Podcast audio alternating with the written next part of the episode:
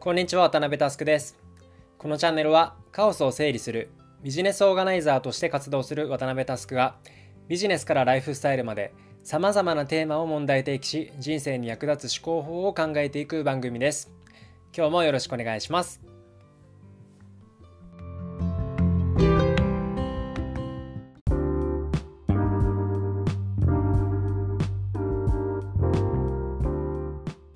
今日は、え、成功者によくありがちな思想である能力主義について話していきます。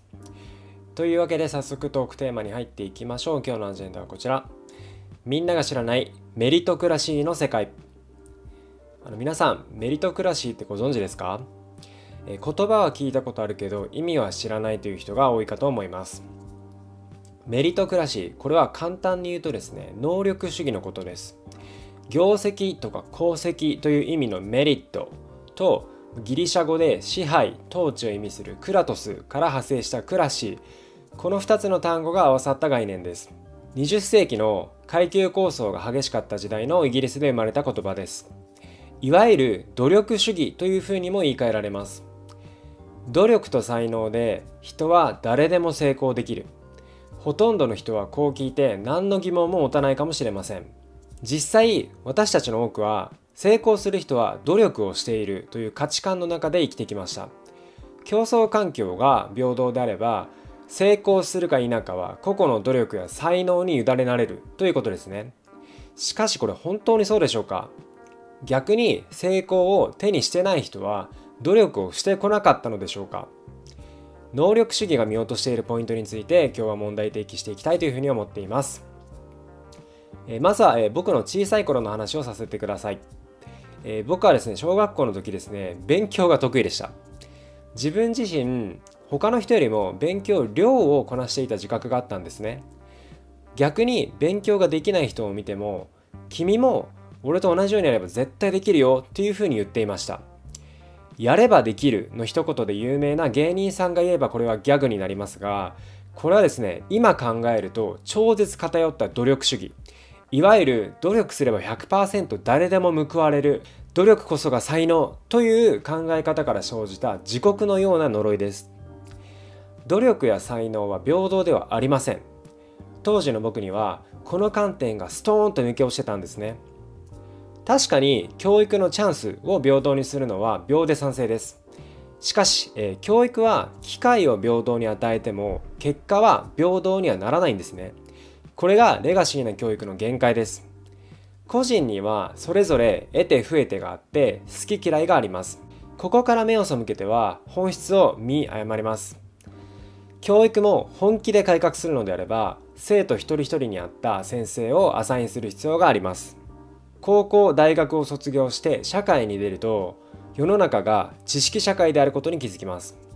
昔であればどんな人をバルクで会社に入れてもある程度のパフォーマンスが出ていました。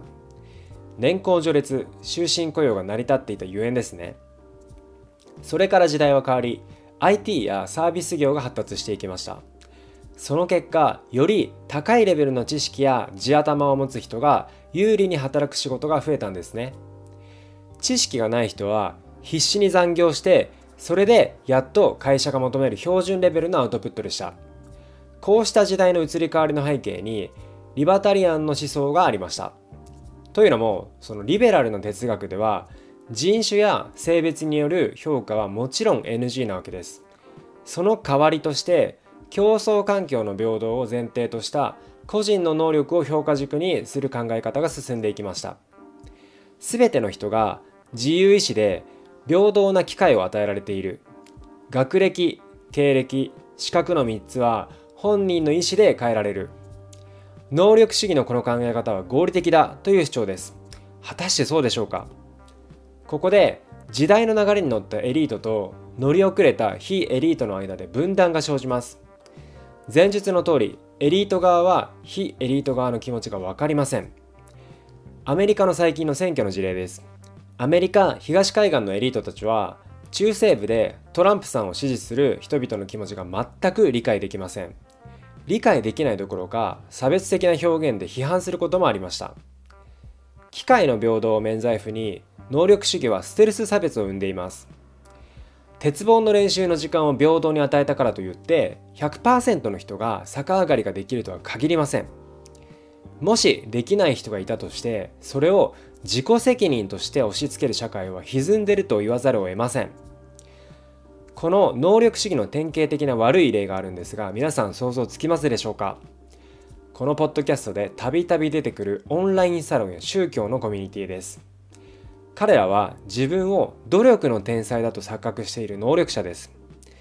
確かに努力はしたかもしれませんが同じ努力で万人が成功するフォーマットは用意されていません。それを理解しないままこれさえやれば誰でも成功できるっていうのを売っています。ただ彼らは100%悪意を持っているかというとそうではないケースも見られます。中には善意の人もいて彼らはできない人を見てもできない理由がわからないんですね。僕はこういったコミュニティが苦手なんですが能力主義に対して盲目すぎるから気持ち悪いというのが率直な感情です。オンラインサロンや宗教に限らずひいては巷にあふれるプログラミング学習キャリア支援などのコミュニティも一歩間違えば同じです。ではどうすればいいのでしょうか、えー、答えは簡単。個人の成功は運であると捉え直すことです。たとえめちゃめちゃ勉強した結果東大に入ったとしてもそのめちゃめちゃ勉強したというのは自己評価であってそもそもめちゃめちゃ勉強できる環境に生まれてきた奇跡にもしっかり向き合うことが大事です。その事実に気づいたら非エリートともしっかり対話をすることも大事です。分断の溝を埋めるにはお互いに寄り添うしかありません。そうすると自然と周りに優しくなれるはずです。メリトクラシーの考え方は国の社会制度にまで影響を及ぼします。アメリカは完全な能力主義努力主義で回っています。実際、え、77%のアメリカ人が成功するために必要なのは努力だというふうに回答しています。一方ヨーロッパでは真逆です。国によってばらつきあるものの過半数が努力を否定していて人の成功は運だと捉える国がほとんどです。これこそがアメリカで社会保障が弱くヨーロッパで社会保障が手厚い理由です。少し整理します。アメリカでは努力すれば必ず成功するというふうに思われています。成功していない人は努力量が足りないからであって逆にそれを社会がサポートするのはその人を怠けさせてしまうという考え方です。一方ヨーロッパでは前述の通り人の成功は運であると割り切っています。だからこそ成功している人はたくさんの税金を払い恵まれない人にも分厚く分配すべきだという考え方に着地します。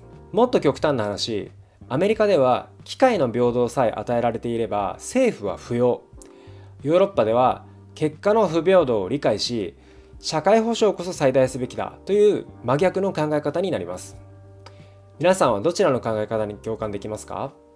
え僕の結論はいつもの通りですね。どちらもバランスして取り入れるのが最適だと考えますが、まあ、若干ヨーロッパ寄りと言いますでしょうか。というのもですね実は最新の遺伝子学でエビデンスがあります。ミシガン州とテキサス大学の研究チームが850組の双子を集めました。そして双子の片方を裕福で教育熱心な家庭。もう片方を貧乏で親に問題がある家庭に派遣しそれぞれ同様に一定期間クラシック楽器を練習させる研究を執り行いました。ちなみになぜクラシック楽器なのかというと僕自身はちょっと経験ないんですが、まあ、シンプルに努力量が成果に結びつくからみたいでした。そして研究結果の結論。家庭という外部要因では努力量に差が生まれなかったということでした。これは何を言ってるかというと努力できるできないは遺伝で決まってしまうという衝撃の事実です。つまり生まれてくる家庭状況も運。才能の有無も運。そこに努力できるできないさえも運で決まるとなると一人の人間の成功を評価するには一言で運次第となるわけです。世の中で成功している人の多くは再現性の低い偶然なんですね。僕もこの思想に共感するので、まあ、若干ヨーロッパ寄りというわけです。え最後に今日の内容をまとめます。世の中のほとんどは今能力主義で回っているように見えます。そこは機械の平等を免罪符にしたエリートによるステルス差別がはびこる場所です。成功者は非成功者を努力が足りていないと一括します。この全てが否定されるべきではないですが違う側面もあります。彼らは自分の成功が奇跡であることを棚に上げています。そこに向き合うことで人は優しくなれるのだと思います。皆さんもぜひ意識してみてください。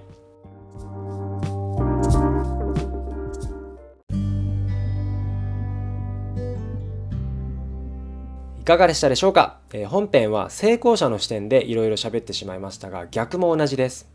いい大学いい会社いい給料をもらうことがエリートの美学だとするとそうなれなかったのは自分の努力不足だと自分を責める人がいますが全くそんなことはありません。他人と自分を比較することに意味はありません。自分の主観で幸せを見つけて生きていくことが大事です。また対話の話をしましたが自分が非エリートだとしてもエリートたちと積極的に対話をすることも大事です。彼らは自分の運の強さや奇跡に気づいてないだけなんですね。エリートも非エリートも相互で歩み寄ることがこの資本主義をアップデートするきっかけになるはずと思った次第でした。今日のテーマは以上です。気に入った方は Spotify の方はフォロー。Apple Podcast の方はサブスクリプションに登録をお願いします。また周りの方へお勧めしていただけると嬉しくて震えます。もしこのエピソードを聞いて私はこう思うなどのご意見などがあれば SNS でお気軽に DM いただけるととても嬉しいです。皆様のご意見も熱烈お待ちしております。というわけで今日はここまでです。